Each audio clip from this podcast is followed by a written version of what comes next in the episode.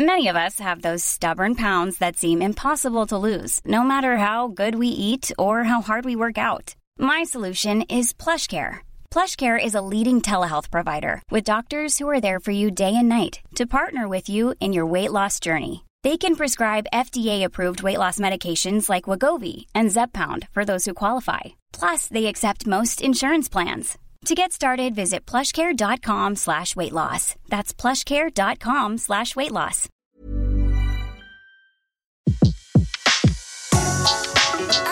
Le meilleur de séances radio est maintenant sur We Love Cinéma. Retrouvez les portraits des personnalités qui font le cinéma sur Séance Radio, la radio de tous les cinémas par BNP Paribas. Jake Gyllenhaal, membre du jury du 68e Festival de Cannes, est l'une de ces gueules d'ange du cinéma américain indépendant. Il a tourné sous la direction de David Fincher ou de Denis Villeneuve, a donné la réplique à Nathalie Portman ou Jennifer Aniston.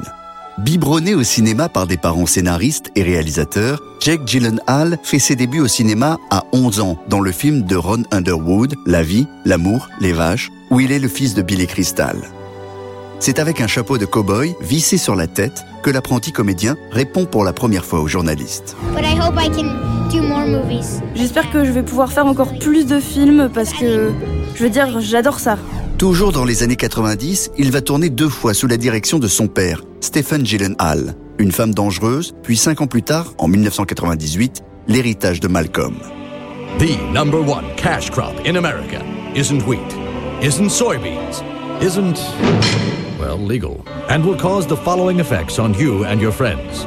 Yo, I don't know whether I'm sitting down or standing up. sitting. All right. How do I stand? Le premier film qui va le rendre célèbre est Donnie Darko, sorti en 2001. Jake joue aux côtés de sa sœur, Maggie Gyllenhaal. Il est un adolescent névrosé qui parle avec un effrayant lapin géant qu'il est le seul à voir. J'ai un nouvel ami. Réel ou imaginaire? Réveille-toi, Denis. Imaginaire. Denis fait l'expérience de ce que l'on appelle communément une hallucination consciente. Jake Gyllenhaal va ensuite s'essayer à plusieurs genres. Il joue dans la comédie produite par Disney, Bubble Boy, goûte à la comédie romantique avec Jennifer Aniston dans The Good Girl en 2002. Il s'essaye même au film de science-fiction en 2004 dans Le jour d'après de Roland Emmerich qui le propulsera dans la liste des acteurs bankable à Hollywood. C'est un véritable mur d'eau qui arrive sur New York.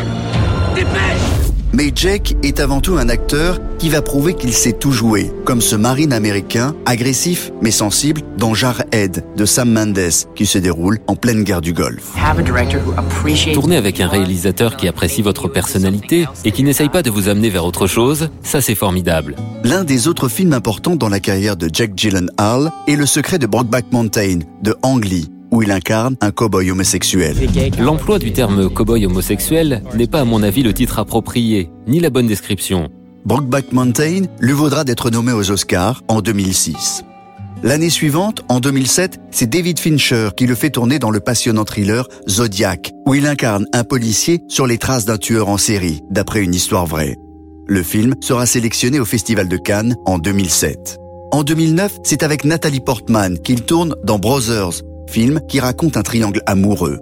À l'opposé de ce rôle en 2010, on le retrouve également dans un blockbuster, l'adaptation du jeu vidéo Prince of Persia, Les Sables du Temps. Le temple secret du gardien. C'est le seul endroit où la dague peut être en sécurité. Porte-la là-bas, Dastan. Jack Gyllenhaal est un acteur caméléon. Le réalisateur canadien Denis Villeneuve l'emploiera dans deux thrillers, Prisoners en 2013, puis Enemy je vous avais prévenu.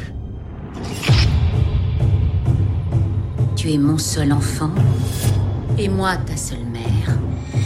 Ces derniers mois, Jack Gyllenhaal a décidé d'accepter de travailler sur son corps. Il perd 15 kilos pour incarner un journaliste de télévision qui couvre les faits divers dans Night Call, performance qui lui vaudra d'être nommé aux Golden Globes. La perte de poids, c'était pas dans le script. Mais il y avait beaucoup de références à un animal, le coyote.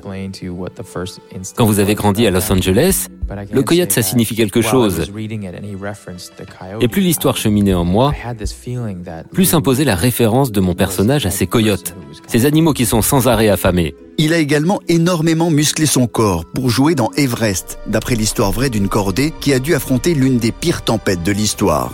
Travaille sur son corps également pour Southpaw, en français la rage au ventre, où il incarne un boxeur à la musculature impressionnante qui tente sur le ring de retrouver sa dignité.